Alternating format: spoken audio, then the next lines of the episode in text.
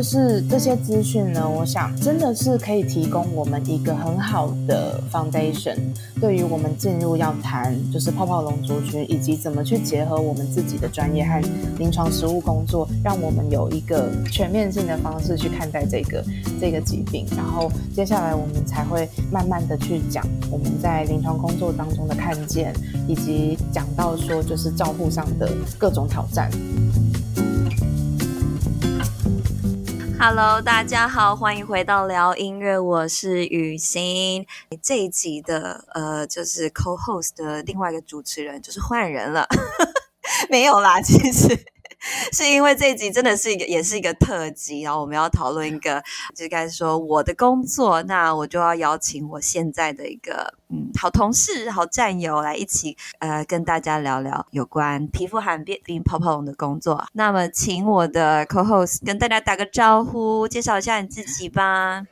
好的，Hello，哦，我是燕婷。那今天真的很高兴可以上好朋友的节目，因为和泡泡龙族群的合作呢，呃，我们其实有非常多的反思，也有很多想要跟大家分享的，所以我们就一起制作了今天的特辑啊，希望能够和大家有更多的交流。那燕婷，你你是谁？你要不要？跟大家说一下，哪位？对，你哪位？You 啦。那如果大家需要需要了解一下我们之间的渊源，可以再回去那个聊音乐之前的哦，没错，对，忘记一个叫什么，同场加映一下。就是我之前呢也有访问过燕婷，然后燕婷是一个艺术治疗师，然后所以就是有一集就是聊聊呃燕婷说，哎，他怎么样成为艺。艺术治疗师的过程。那燕婷跟我的背景，虽然我们是读同一个大学，所以我们才有认识，可是我们在训练的背景也很不一样。那你自己走过的路，你自己讲好不好？没问题，没问题。大家就是呃，其实我自己是在英国受训成为艺术治疗师的。那其实，在回来台湾服务已经将近有五年左右的时间，服务的族群其实蛮横跨生命的光谱。早期是从呃儿童，就是早期疗愈的一些发展迟缓啊，或是有特殊需求的孩子开始，然后慢慢的接触到一些呃特教的儿少，然后他们可能是。身心障碍者，或者是说一些曾经经验过创伤的儿少，慢慢慢慢的衔接到我现在的临床工作，比较多是在和儿童和青少年服务。对，那场域也蛮多元的这样子。其实我回来的时候，我才跟燕婷有更多的工作上面，就是专业上面的连接跟认识啦。嗯、因为一开始就私下就只是好朋友，就是我这样子里面。本来我们就是一起去爬山的，一起爬山，一起吃饭。对，这是什么什么音乐治疗、艺术治疗，就是根本没有没有在我们之间存在过。对对对。是在我回来以后，然后非常多的需要支持啦，然后也是需要。嗯，嗯，哎、嗯，我觉得这样子真的很棒哎。对啊，就是就是我们的关系从原本的友伴，然后到慢慢开展出一些我们自己需要的重要的支持，就是在专业工作上或者是专业的角色上。然后我们好像长出了一些新的合作方式啊，然后彼此也能够看到作为一个伙伴，作为一个战友，然后我们在不同的位置上怎么去努力，或是怎么去发声。嗯，呃，我感觉到就像你刚刚说的，你的工作非常的多元。嗯，那虽然族群是比较呃。专门于就是儿童以及青少年，可是，在这样子的一个族群里面，他们还是有非常非常多不同样的背景。嗯，所以对我来说，你是会去尝试，不只只是多元而已，而且更是这些比较弱势的这种 underprivileged 的这样的这个族群。嗯，虽然我说成大医学院这个单位听起来非常的 prestigious，就是被关注的，它是一个被尊敬的，然后。嗯诶，这样子一个很优良的单位的感觉。可是呢，嗯嗯、这份工作其实是在跟一群弱势工作。这个弱势在社会上，或甚至就是其实现在的医疗场域里面都是非常少见的一群人。这样，因此在我越工作越工作，我可以感觉到这一群人又非常非常难被人家了解。就是这份工作的实质本质，真的，其实没有人知道在做什么。哦、我这群人，你没办法从外面去去想象或猜测到，哦，大概是什么样的一种呃类型，或是对啊对啊一种合作，或者说一种介入，或者说哪一种治疗目标或者成果，你到底想达成什么样？其实很模糊。所以我觉得今天我们的录音也可以慢慢的帮大家揭开一个神秘的面纱，就是雨欣她在作为像这样子的一个皮肤罕病团队的全职团队成员，她做了哪些事情，然后呃连接了什么样不同的资源，然后我在这里面又是什么样的一个角色，就很开创，就是在 在做一些在做一些可能一开始没有办法那么被理解的。工作，但是我们把一步一步的地基可以就是打出来，然后我觉得慢慢的、慢慢的，不管是皮肤的寒病，或是在社会上其他的一些因为生病或者是自己的一些条件而产生被主流排到外边的那种弱势，嗯，对，那我觉得都会能够有更好的一些模式，或者是说呃可以去和他们一起工作的方式，都是可以参考的。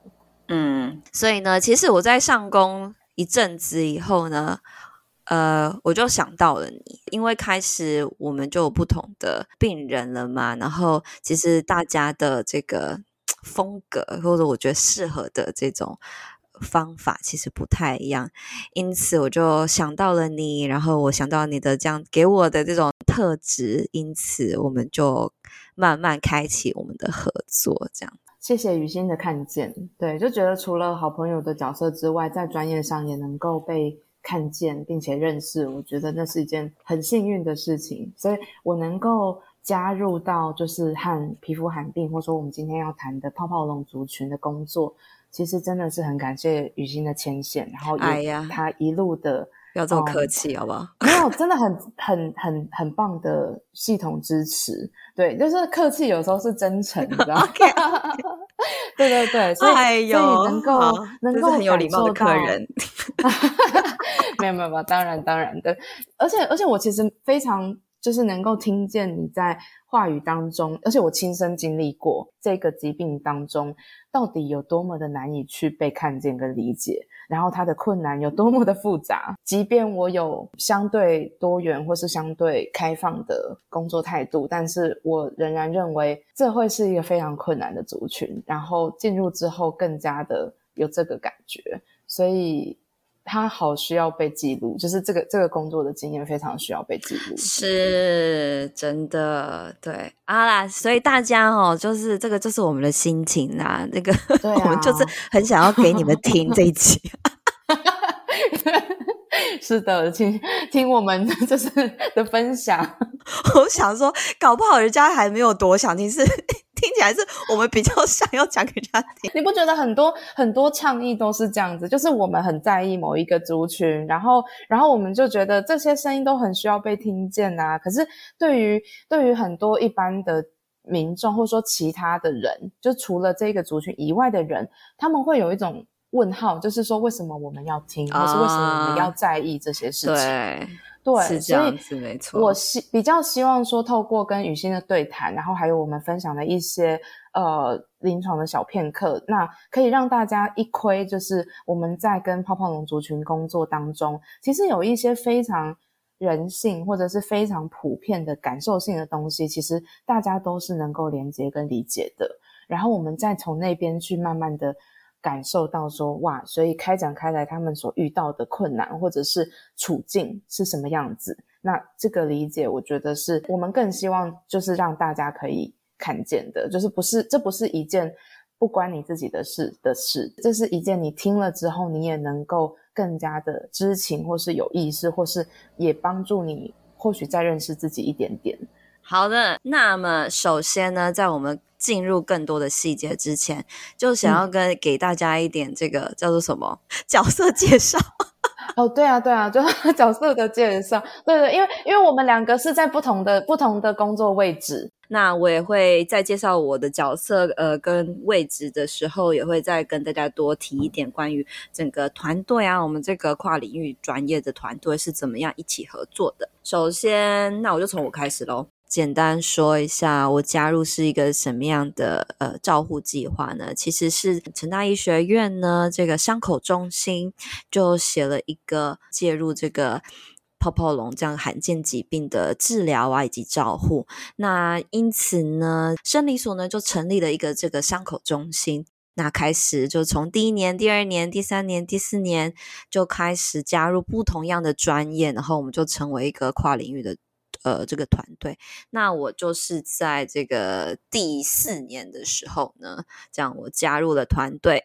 这个时候，其实团队在泡泡龙的这个医疗介入以及整个他们的社群呢，其实已经已经在前面已经建立，然后已经预备了。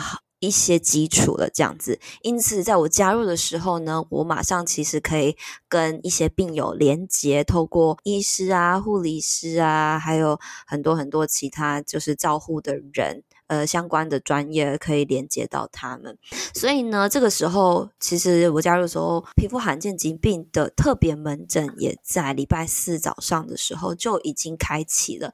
呃，所以这个就是一个我可以去，嗯、对，呃，我参加团队的会议啊，然后跟我们病人面对面的的连接。那我就以这个全职治疗师的身份加入，嗯嗯、就开始开拓我的，就是这个阶段就在，诶，你好像可以开拓一些临床工作，呃，还没有任何正式的临床工作.可是你好像可以开始开拓了这样子。那所以这个时间点呢，想要、嗯、也还想跟让让大家知道说，所以在我加入当时当刻，并没有手上，比如说。已经有好几个可以做临床的 case 在等我，并没有这样子，嗯、是我一个一个的去呃去去把我的 case 连接，或把他们捡起来，或者开启他们的服务这样子。哇，真的很不容易耶！哎，还还好啦，嗯、应该说大家一起的努力啦，这是一个过程。对对，那接下来呢，工作大概可能半年。半年左右，嗯，我已经开始开启几个音乐治疗的临床服务了，嗯，那我就试过线上的啊，线上团体，因为那时候就疫情，嗯，呃，就第一次大大爆炸的时候，哦，是，大部分的时间都是试着是那个线上，那就很少部分的我会去家访这样子，嗯嗯嗯嗯，然后再过了这样子半年半年多以后呢。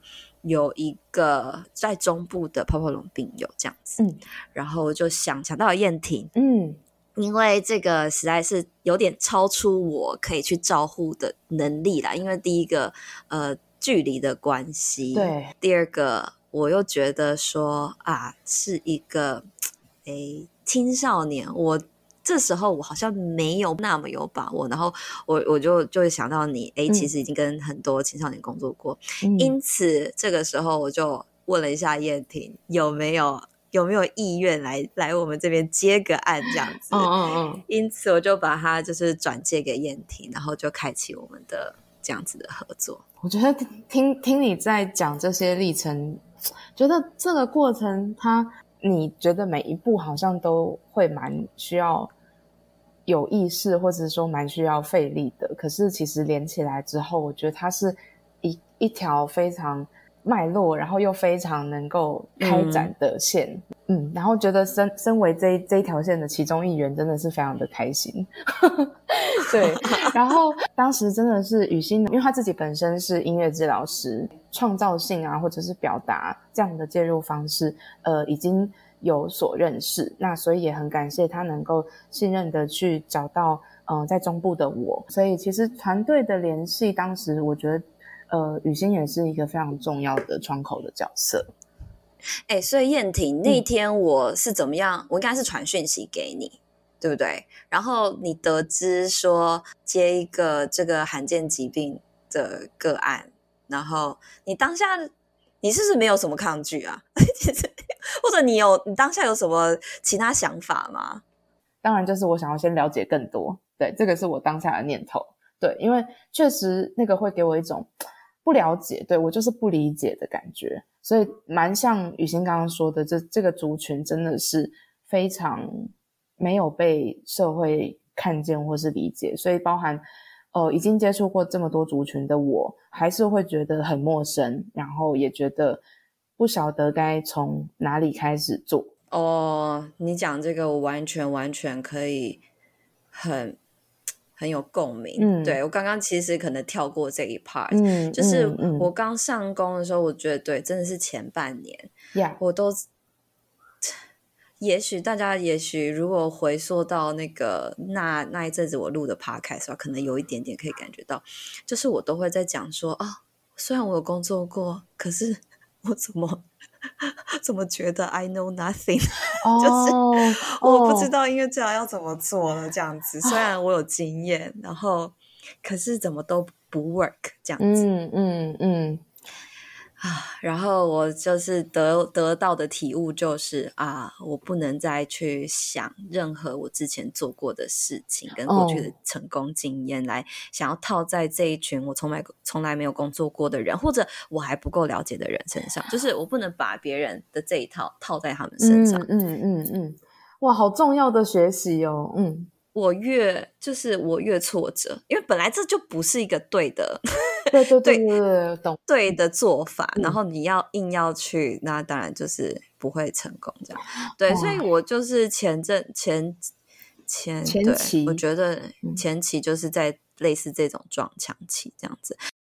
我说很像是一个 unlearn 和 relearn 的过程，没错，没错，就是 unlearn 是一个 work，然后 relearn 也是一个 work，这样。嗯，对，要做两次哦，这个步骤。不能掉掉，这个对调也不太对，真的不能掉，没错，掉 掉了真的会很奇怪。因为如果说反过来的话，你就会将你原有的呃，就是模式或是你的已知，就是套用在很需要再重新被打开的经验上面。对，所以会很可惜。嗯嗯，对啊，所以呢，这就是呃，怎么说，就是一开始啦，这样。我觉得给大家应该蛮多一些这个 背景介绍跟角色设定，然后工作场域的一些描述。那接下来我们今天呢说，或者说我们这个特辑呢，也许会分个两集。三集我也不知道，因为现在才刚开始录而已。没错，我们就看我们谈谈到哪，然后讨论到哪。那么跟泡泡龙族群工作的这个内容，我们会分成六个部分。没错，哦、这个目录有一二三四五六。Yep。那第一个 part 呢，我们就会再跟大家好好介绍一下泡泡龙 EB 这样子的一个疾病是什么呢？因为它就是寒病嘛，寒病就是大家。很罕见，然后很少听到，因此一开始就想要再跟大家多讲一点，以及这个疾病的眼镜啊，还有照护上会遇到的挑战。好，那第二、嗯、第二个部分 Part Two 呢，我们就要跟大家讲临床工作啦，按照这个 Lifespan。年龄发展阶段，对对对，就从这个儿童家庭，然后再讲青少年与他们家庭，成人与他们家庭。嗯，那最后呢，就跟大家聊聊，哎，我们这样子一个全人医疗跨领域团队的这种操作，到底是一个怎么样的经验呢？最后，最后就要来跟大家小小的结论呐、啊，或者是说我们自己的反思，以及在这个过程中觉得呃很重要的体验。来，先讲讲罕病好了。我觉得大家应该常听到罕病，罕病。哎，其实罕病就是一群，反正他们就中奖了。呀，yeah, 真的在基因上、遗传上就中奖了。没 错，因为他们发生几率非常的低。那以泡泡龙为例呢，你是。五万分之一的几率，你会得到这样子的一个疾病。我今天会提供给大家这个定义呢，是从这个罕病基金会以及国健署的网站去整理出来的。那其实为什么会从这两个单位呢？因为在台湾，其实最主要去服务的一个是公家机构，一个是民间机构，就是属于这两个单位这样子。所以也想让大家知道一下。这个罕病呢，所以就是代表说这个罹患几率非常低。那通常它呃要取得治疗的方法，或是甚至治疗的用药也非非常非常的困难。他们除了是这个很随机的、很 random 的出现以外呢，另外一个很大宗的就是因为是遗传的关系，所以只出现在一小一小群人身上。所以呢，罕见疾病就是有三个指标可以来来认定它的罕见性，然后它的遗传性，还有它的诊疗的困难性。这就是罕见疾病的这个特质，因此他们也成为了我们社会中的弱势，对不对？是，人数相对上真的太少了，太少了，几率又太低了，然后你要去把它治愈的机会又更难了。哎，对对，治愈的机会。所以呢，或者去得到资源去照顾，因为对他们不了解嘛，所以就很难去提供相应的这个需求。他们就是罕病的用药，有一个昵称叫做孤儿药。嗯、哦天哪，哦对，就是 literally 对。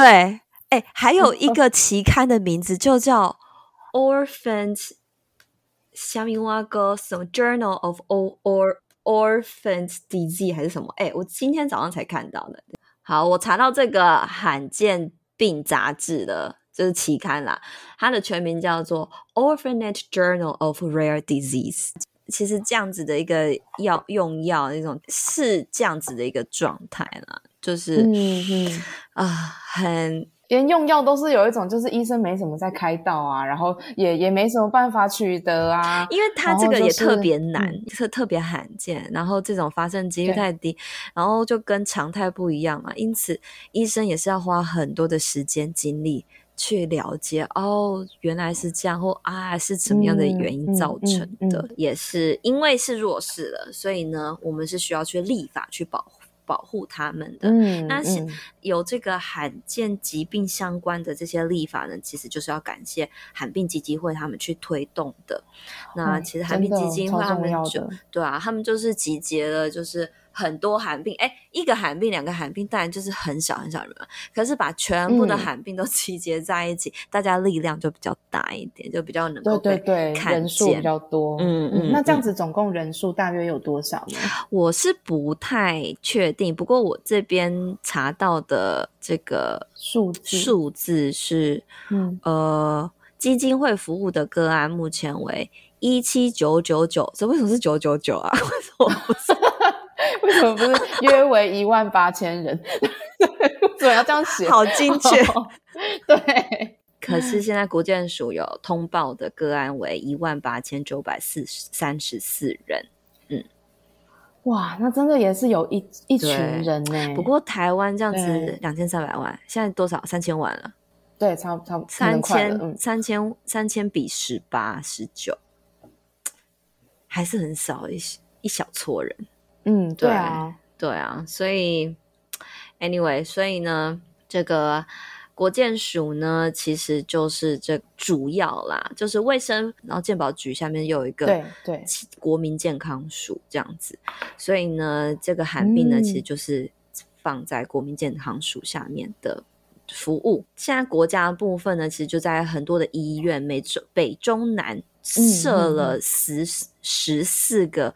遗传咨询中心哦，是嗯，嗯，就是关于遗传方面的问题跟罕病方面的问题，应该是说，因为罕病很大一部分还是因为是遗传的关系啦。遗传，嗯，遗传咨询很重要，就是要去避免很多这种遗传来的这种罕病啊和疾病。是是，对对对对，嗯，所以他们就是放了这样子的名字——遗传咨询中心。嗯，其所以所以这样子的照护模式，其实又是更需要以家庭为中心。对啊，对啊，嗯，对对对，就是不管你是想要更了解说你们家族里面的这些疾病的状况啊，或者是说如果你们想要想要延续下一代，那么有什么方式可以去预防，让他不要再带带着这样子的一个寒病这样子。嗯，对，所以这个是一个非常非常重要的一个服务。以及一种医疗权利，我觉得我真的，嗯，嗯，真的是这样觉得，嗯、哇！而且他们需要因为自己遗传的一些条件去了解到，就是在整个家庭会不会有这个状况，然后有一些相关的知识，都是要靠这些服务去。嗯去了解耶，对啊，是啊，所以因此就是我们团队呢，其实有遗传中心的人，所以其实我们的合作算是蛮蛮紧密的。虽然我们是一个特别门诊，可是因为我们的病人就是有这样的需求嘛，那其实遗传中心的人也就知道说，哎，病人是很有，绝对是有医疗的需求，因此。呃，这样子的病人需求就把我们就拉在一起，我们一起合作，这样子。嗯、哇，真的好重要哦。嗯、所以刚刚雨欣提到的其实是比较医疗端嘛，然后还有就是如何跟这些家庭做他们的介入跟合作。那我其实刚刚听到你有提到，呃，有蛮多罕病的个案，其实同时也是社服单位或是基金会服务的个案，所以他们就会是社服端在服务的，或是一起去接触的一些个案这样子。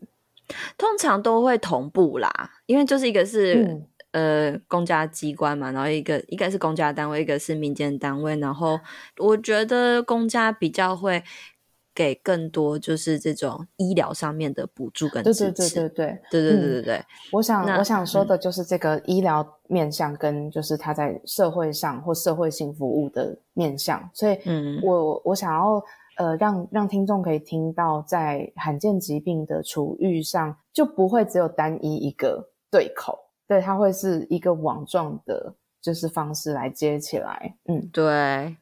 不过这个网呢，其实要怎么说，算是很理想，是希望是一个紧密的网。是，可是呢，这两个网中间还是会有一些漏洞的地方，一些哎，到底谁该接，我们该怎么办才好？这样、嗯、就是有一些这样点到点之间都已经够困难了，然后还要再连到下一个点，或者是说我们会哎，我们会想说，哎，我们会不会做重复的工作？有时候你想要开展的更广，你真的很想全人，你真的很想要更、嗯、更去完整的照顾那。会觉得会会开始会思考说，哎，那这样我们的界限到底是什么？哦，是，这可能是很后面的一些，嗯、可能在后面那个团队工作，还有我们整个 project 的地方，可以再跟大家多聊一点。这样，好，好的，嗯嗯。那最后呢，就是当然，刚刚我讲的比较多，就是医院方啊，跟呃国建署这边的。呃，一些资源，那可能我觉得就是因为我就是在医疗端嘛，所以我可以跟大家多说一点。嗯、那关于韩罕病基金会呢，因为我其实并没有直接跟罕病基金会有非常多直接的呃工作，虽然有联系过一点点。嗯嗯呃，就是中部的寒病基金会，可是呢，其实没有非常的深入。嗯、可是我还是有去了解一下基金会他们这是怎么样的成立呀、啊，然后他们怎么推广，或还有他们做的事情，他们都有非常非常完整的一些关于寒病的介绍，哦、还有就是在在我们现在在这个现况，在台湾社会啊，或者在很多地方，他们所会遭遇的一些一些情况，这样子都有很多很真实的、嗯嗯、呃介绍啊。其实推荐大家去。去多多看看，多了解一下，嗯嗯嗯嗯嗯嗯，尤其是罕见的罕病基金会创立的这个故事，我觉得非常感人。哦，他们是不是有拍成一个纪录片？对，他们其实有拍成几个纪录片，就短短短短的这样子，嗯、短片。对，嗯，所以大家可以，他其实不是说哦，这个就是要介绍那个。哎，基金会创立的故事，不是他们其实是介绍几种罕病，然后刚好有几种罕病的父母，就是或者说相关的人士，就是去推进、哦嗯、呃韩病基金会的这个成立起的人。哇，那那感觉真的真的是蛮值得一看的。对，然后大家也可以更更从不同面向去了解韩病的故事。会哭哦，就是有，嗯，对，这个是洋葱，洋葱有洋葱那个预警，有，我就看在看，就坐在我的那个。电脑前面就开始落泪，说：“哦，天哪，也太辛苦了。”或者说：“啊，真的是很，以大家的努力，真的是非常非常非常的不容易。”这样子，对啊，哎、欸，你你要想想，他们创立的年是第是几年啊？呃，现在我们团队主要主治医师是许兆凯医师嘛，许医师。可是，在他更、嗯嗯、在他之前，还有其他的就是医师啊，大教授是就是已经就开始在治疗泡泡龙，就是可能台湾的第一代就是泡泡龙医生、哦、是李玉云教授这样子。嗯，然后其实我们的官网上面呢，其实就李玉云教授他的一篇文章，那他文章其实就有聊到说他在。他一开始他在台大的时候，他好像第一次见到泡泡龙病，有时候是他在当住院医师的时候。哇，真的是很早期哦。对，然后他就发现说，哎，奇怪，嗯、怎么会有这种病啊？我也不知道。嗯、然后其实那个时候，其实很多医生都不知道该怎么样，该怎么办。所以真的就是看一看，然后看会不会有生命危险啊什么的。嗯、然后其实也没办法，就只能跟他们说，哎，你们就回家吧。这样子哦，天哪，这也太就没办法、啊、说，真的是很无力。那、哦啊、医生也没办法，这样慢慢的，所以才开始哎有呃，他开始去进修啊，然后跟国际的一些医生有在治疗泡泡龙的医生，就是开始一起做研究啊，嗯、连接，然后才开始、嗯、哦，原来我们可以做一些基因诊断，还有尝试一些比较特别的治疗方法，这样子。哇，对，太重要了。然后这一群、嗯、就真的刚刚回到刚刚那个词，就是孤儿的孤儿，嗯，孤孤儿般的疾病呢。呃，因为一开始其实医生没办法嘛，嗯、就只能把他们丢回，就是然后一个词这样子，大家可以想象。嗯、然后他们就是一直被拒拒于门外的一群病人，因为医生也不知道该怎么办。然后慢慢的，他们现在可以被诊断，嗯、然后呢，可以、嗯、呃可以被治疗、被照顾，不再像是孤儿一般这样子。哦、好几十年来的演进是这样子的，嗯、从。被拒于门外，然后到现在有一个特别门诊，这个叫什么筚路蓝缕哦，就是非常的难呢、欸，真的真的。哦、然后我刚刚去看了罕罕病基金会，是一九九九年成立的，哦、大约至今才二十几年，二十出头年。哎，对啊，你看想想，如果我们两个都是罕病的病人哦，哦，我们小时候出生的时候，嗯、那个那时候也没有基金会呢。哦，对啊，完全没有哎，那个时候。我们家庭应该都不知道该怎么办吧？好，这就是关于罕病的介绍。罕见 大家真的是欢迎去看一下那些影音，真的是，然后准备好你的卫生纸。所以大家不要简单的想说罕病罕病，就只是因为它发生几率很低，然后一群人很少，就叫做罕病。因为他们罕见，所以带来这么多其他的影响，或者说其他的限制，还有这些弱势。嗯所以这个是更值得大家去注意的，去关注的。那接下来呢，就要跟大家说什么是 EB，什么是泡泡龙。好了，EB 呢，它的英文叫做 Epidermolysis bullosa 啊，我现在可以念得这么顺，哦、我真的觉得我不愧是听了觉得超惊喜的。我跟你讲，我第一次听到我们医生念，我就觉得哦天哪，怎么可以有人把它念出来？问 号问号，这是一个非常难的拉丁拉丁语的病名，这样子。然后中文呢就会被翻成先天性表皮松解性水泡症。对，他就要把所有的特性都写上去。对，就是先天性嘛，就是它，对，它是一个遗传的。大部分啦，大部分人都是遗传的，当然很少很少一些是突变的这样子。然后他们就是会长很大很大的水泡，只要是皮肤就会，只要是表皮就会。对，想象如果就是反正就是被一个很烫很烫的水烫到，你就会整只手都烫的话，你就会整只手都长一个起水泡。对，很大的水泡，他们就是每天就是会发生这种事情。对，那他们会长水泡的那个皮层也不太一样啦。就是有些长得比较表面，哦、然后有有些长什么真皮层啊，还是什么？我跟你讲，这个地方我就不跟大家讲，讲太多了。他们会起水泡的地方，除了皮肤的肌肤表层之外，其实在比如说呃食道啦，或者是有时候就是在在器官的表皮上，其实也会有一些呃发炎或是水泡，那个真的是很痛苦。没错，嗯、真的是只要有皮的地方，就是你想到比如说你的。喉咙啊，口腔啊，你的眼睛啊，嗯、对，所以这也让他们有了就是中文的这个昵称叫泡泡龙。对，那真的是因为他们的肌肤就是会有很多的水泡。对啦，那这个昵称呢，嗯、泡泡龙其实。也不是说很刻意的，就是要把它种的这样子哦，拟人化，然后很呃原意真的是让大家可以更去关注这样子的一个寒病，对对对，它它基本上是有点易读易懂，对啦，一个病症。对，我觉得像因为没有多少人可以把刚刚那个拉丁文念得那么完美。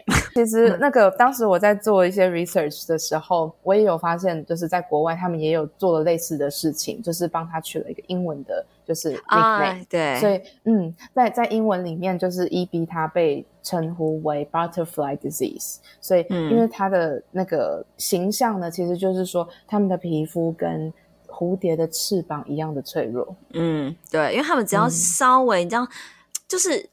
水泡除了烫到会有水泡以外，你摩擦就是我们买了一个非常廉价的高跟鞋，怎么样？我们的那个脚后跟就会起水泡嘛，那就是造摩擦造成的。那他们其实也就是碰到，就是你这样子，虽然你在摸它两下，我不知道有没有那么严那么夸张，可是他们真的非常非常容易稍稍摩擦就长水泡，嗯、所以他们的皮肤是非常非常的脆弱的。Yeah，对，跟蝴蝶一般的脆弱，所以他们也就叫做 butterfly children 和 butterfly people 这样子。Epidermolysis bullosa 就简称为 EB。那所以 EB 呢，其实它就是一个种类。那它有分成不同样的类别啊，有分为单纯型、结合型跟失阳型。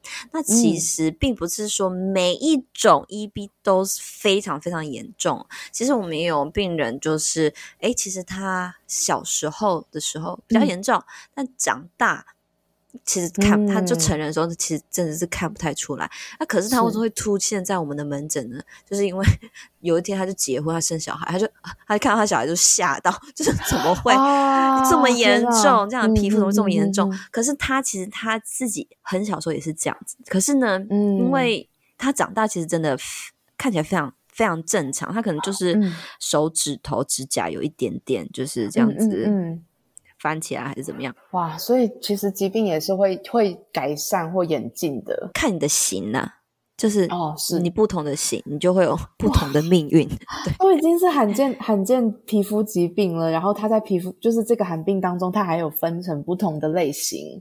对啊，就是因为你的基因突变的那个就是呃那个序号还是什么的不太一样，哦、所以它的表现在你皮肤上面的表现就会不太一样。对。对就是虽然大家对，所以罕见中的罕见，特例中的特例。哎，其实不知道哎，就是这只是看你的基因型啊，因为每因此，虽然大家可能会得一样的病，就算你可能是同一个类型，也许都是失阳型的，好了，你的那个基因定序可能还是会有点不太一样，就是因为这个基因的这个不同呢，就会分就是突变的不同。错位的不同，嗯嗯嗯就会对呃分成你是单纯型、结合型或失阳型。这边我就不跟大家讲太多太多，只是说呃这个泡泡龙呢有分，还是很正常。嗯、那可能有一点点比较容易有点小水泡会长出来，或者是说它的脚，或者是它的、嗯、呃是呃指甲指甲部分。然后到有一些是它可能是某一个部位，呃，比较容易会就是有水泡，然后它可能脸呐、啊，嗯、还有它的四肢看起来是还好，是它的身体比较会有。嗯嗯嗯、然后到是、嗯、呃全身的肌肤肌肤都会啊、呃、非常容易长水泡，这样子就是他们的这个 影响范围其实。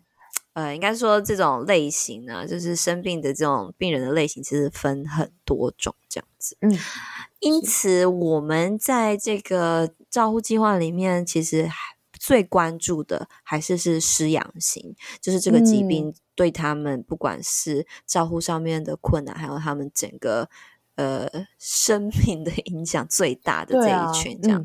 对，其实真的在这样子的一个疾病里面，还是有非常非常多元跟不同的表现。因此，每一个每一个家庭，其实虽然他们可能都是呃有泡泡龙的家庭，可是都还是非常非常不一样。嗯、对啊，是没错。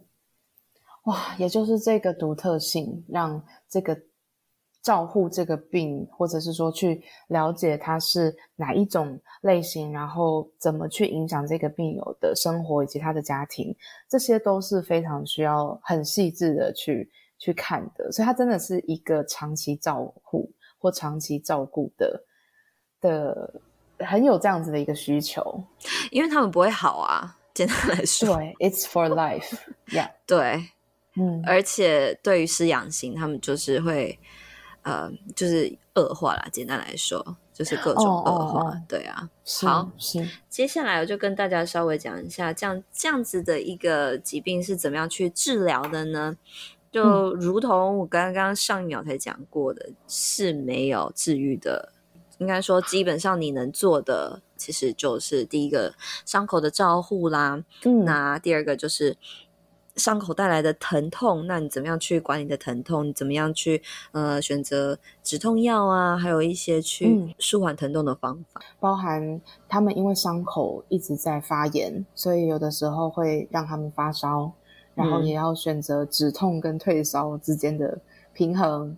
然后还有那个，应该说也很容易受伤嘛，所以怎么样的方法能去预防他们受伤？比如说他们怎么样的辅具啊，或者怎么样的包扎等等，这些都非常的重要。其实主要其实就这这这三个面向在做很基本、很基础的这种治疗了。这样光是基础就已经非常的复复杂。嗯，虽然说是基础，可是是因为它好像没有很。积极的可以去改善他的伤口，我们只能照顾他的伤口而已。这样对对对，他他听起来比较像是照护，比较不像是积极的去治疗。那如同刚刚讲的，是因为不管是突变还是遗传，就是因为基因上面的不正常而引起的。那这样子的一个基因序列呢，不只只是影响到皮肤哦，大部分看起来是皮肤，可是还有一些隐性的，比如说像是肌肉的。嗯或者是说，嗯，的牙龈的肾脏、内脏部分的也会有这样，所以其实每个人的表现会有一点不太一样，也是要去看他的那个基因型这样。所以呢，在 EB 的这种招呼，通常是很需要不同样的专业的，不只只是皮肤科以以外，也要需要内科、耳鼻喉科、牙科，还有营养师，都非常非常非常的重要。跟大家聊完这个 EB 的治疗以后呢，再跟大家聊聊这个疾病的演进呢，因为它就是这个疾病就是终其一生嘛。一开始说就是一定会开始有一些伤口，那伤口小时候的时候不会到那么多，嗯、然后可是就是会越来越多。那有些伤口会一直就是永远愈合不了。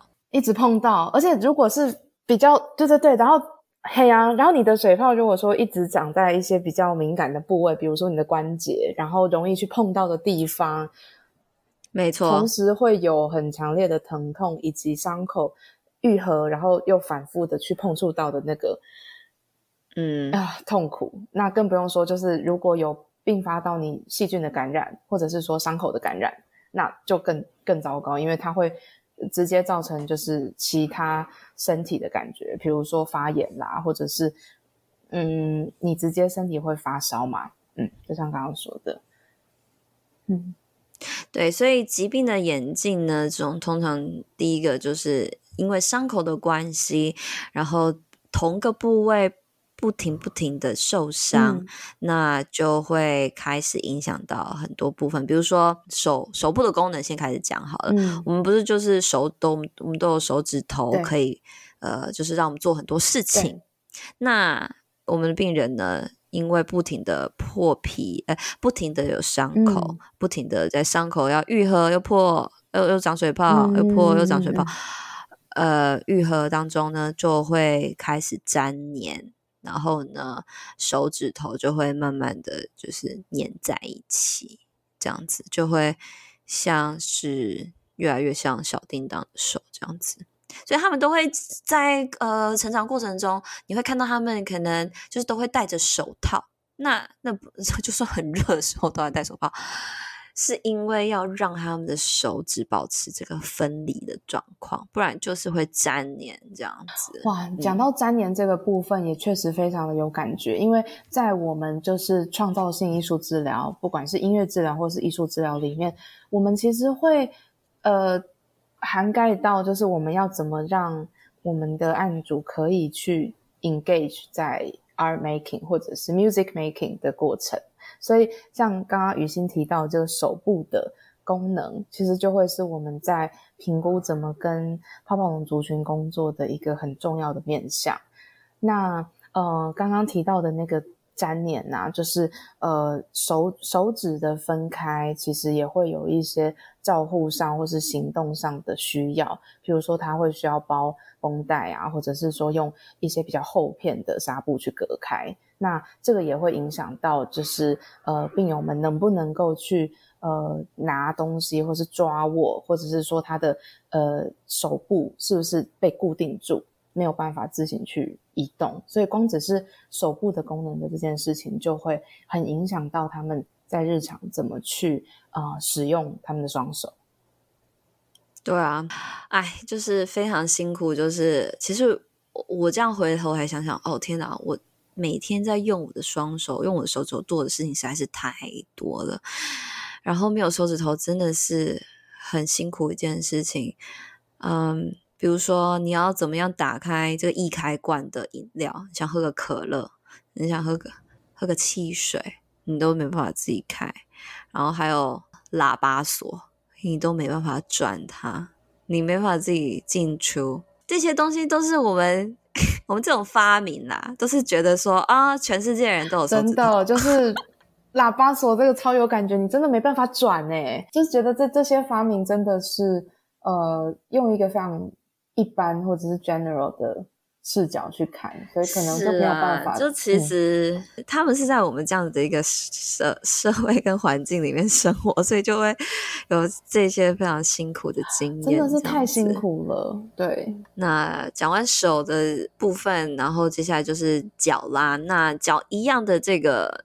状态会发生，然后慢慢的就也走路会比较辛苦，因为他们也是会造成一些肌肉上面的，就是比较对肌肉无力。那如如果没有认真的复健呢，其实你也会慢慢的失去你的行动能力。这样，嗯，就是看你的类型啊。就刚刚我们有讲过，就分三种类型嘛。如果真的非常严重的呢，通常。嗯，不一定说每个人一定坐轮椅，其实没有一定。可是呢，会有一部分，然后或者说他们非常不舒服的时候，就就是会就是需要坐轮椅这样。伤口影响了行动，那伤口也会引发其他的感染。那其实感染就是一件其实蛮危险的事情。除了就是会引发你就是这种感冒发烧啊，其实更严重的就是这种，因为伤口永远没有复原嘛，那它可能会演变成皮肤癌。接下来这个皮肤癌其实是造成就是死因的最大的元凶，这样。最后呢，就是想要跟大家讲讲这个照护的挑战啦，就是照护者还有家庭的部分，那还有病人自己当然也是。呃，第一个最大的挑战绝对就是伤口的照护啦，因为这个伤口面积太大了，没错，而且又太痛了，所以呢。这个从敷料的选择啊，你这个包扎呀，然后还有你怎么样去预防伤口再呃再度增生增加，嗯，嗯呃，怎么样去安排这个换药的时间？哦，跟大家讲一下，严重型的，嗯，他们一他们换药都要换个三到五个小时，小时是的，对，所以你想想，一天的时间哦，不止他们自己对，每天周而复始，没有一天要两次吧？是吧？呃，早上一次，晚上一次，是换药，然后下午一次是完整版，就是整个拿掉重来。呃，对，呃，嗯，对对对对对对对。嗯、不过每个人会有一点点不不太一样，可是基本就是这种三到五小时起跳这样。真的，然后过程当中又需要非常的小心，因为会不小心扯到啊，或是撕到，光是想就觉得实在是太辛苦了。真的太痛了，嗯嗯、这样没错。其实也不止病人，就是经历这样子的一个剧烈疼痛。其实照护者呢，也要花这么这么多的时间跟精神。每一天，他除了自己，呃，如果是在工作的呃家长，工作时间以外，还要花这样子的时间去照顾，呃。照顾他们的孩子，这样。那如果家里也还有其他需要照顾的人，其实，哇，其实照顾者的负担真的非常非常的重。接下来就要提到说他们的生活啦，小朋友啊，还有青少年化，就是还是去学校嘛，这样子的一个发展，慢慢的就会开始有影响，因为他跟身旁的人其实不太一样，然后他的行动的影响，然后还有伤口带给他们身体的影响，呃，开始他可能在跟其他的孩子或其他同才的这个社交上面会越来越有隔阂。比如说他没办法轻易的，就是想一起逛街就逛街，一起去看电影就看电影，想一起吃饭就吃饭，甚至他能不能好好的每天出席去上课，都是一件困难的事情，因为他可能今天哪里痛，明天眼睛痛，伤口特别多，再后来伤口特别多，就是太难了。这然后他们消耗的精力，每天对付这个伤口，他们消耗的精力也很多。后来呢，他们其实在学校也是会蛮常请假的，这样子。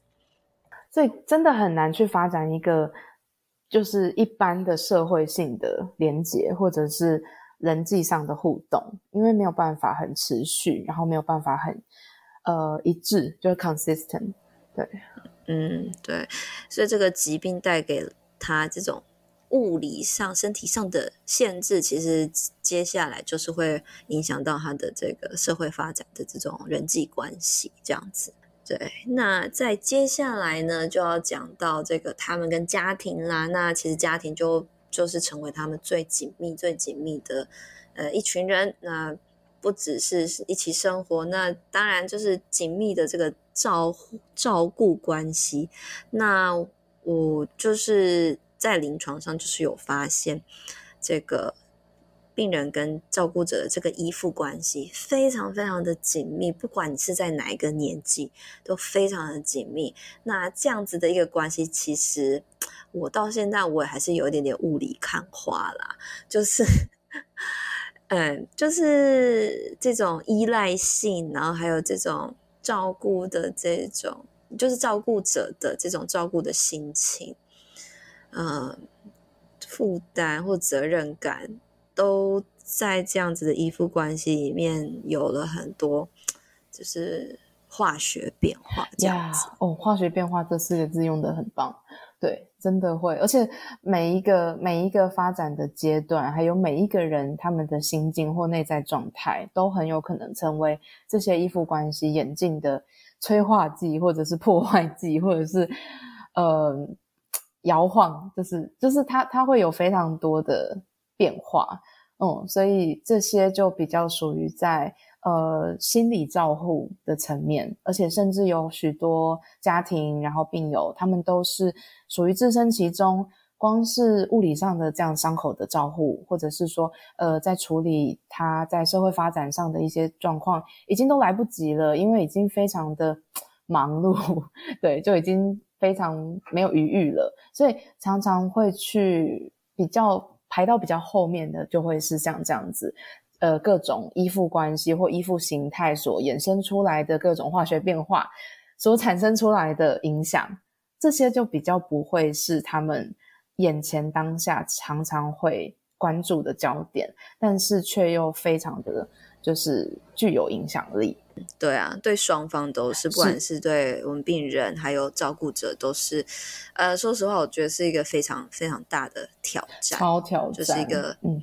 也是一个慢性的挑战，有有有 有这种感觉，对，因为他长期没有被放在主要的焦点的时候，他其实还是会发展啊。那当我们要去看待他的时候，他已经是藤蔓一般紧紧的缠绕在一起，因为它的必要性或者是它的不可避免性，所以这个依赖性，这这样子互相需要的形成，觉得照顾者的生活重心也会变成在。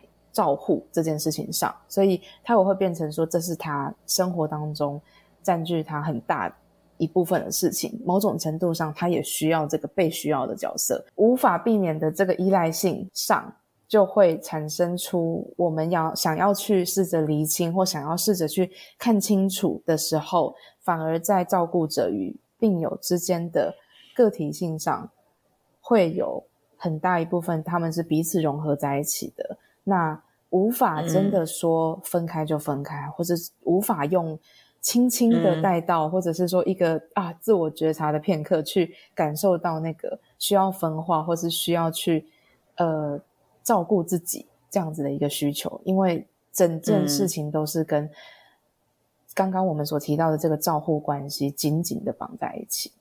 我也觉得这样子的一个挑战，或者说对于我们来说这样子的一份的工作，是在这个。族群里面最我觉得最特别的，就是他们遇到的议题跟他们面对的困境是最独特。对我来讲，我从来没有在其他的族群上面看到他们所遇到的这种两难，又是身体的，然后又是心理的，又是社会性的，这个很很复杂，很难。我觉得对，蛮特别的，也是蛮复杂的，啊、这样子。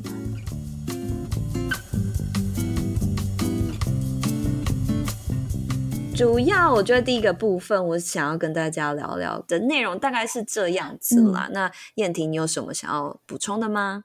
就是这些资讯呢，我想真的是可以提供我们一个很好的 foundation，对于我们进入要谈就是泡泡龙族群，以及怎么去结合我们自己的专业和临床实务工作，有一个很好的就是基础。所以听完这些分享之后，我觉得其实这一这一集让让我们有一个全面性的方式去看待这个这个疾病，然后接下来我们才会进入到慢慢的去讲我们在临床工作当中的看见，以及哦，我觉得我们最后这个部分讲到说就是照护上的各种挑战，我觉得这同样的会在。呃，心理治疗或者是说心理介入方面遇到很多的困境，所以也会像是帮大家做一个预备或者是铺陈。那么第一个部分呢，我们就先跟大家分享到这边。嗯，那接下来呢，我们就要开始跟大家讲更多不同年纪、不同生命发展阶段。讲得好，不同阶段这蛮好的。他们会遇到什么样的课题？然后我们的临床上怎么样介入喽？那大家这个 stay tuned，不要转台。继续听下去喽。好的，我们下集再见啦，拜拜，拜拜。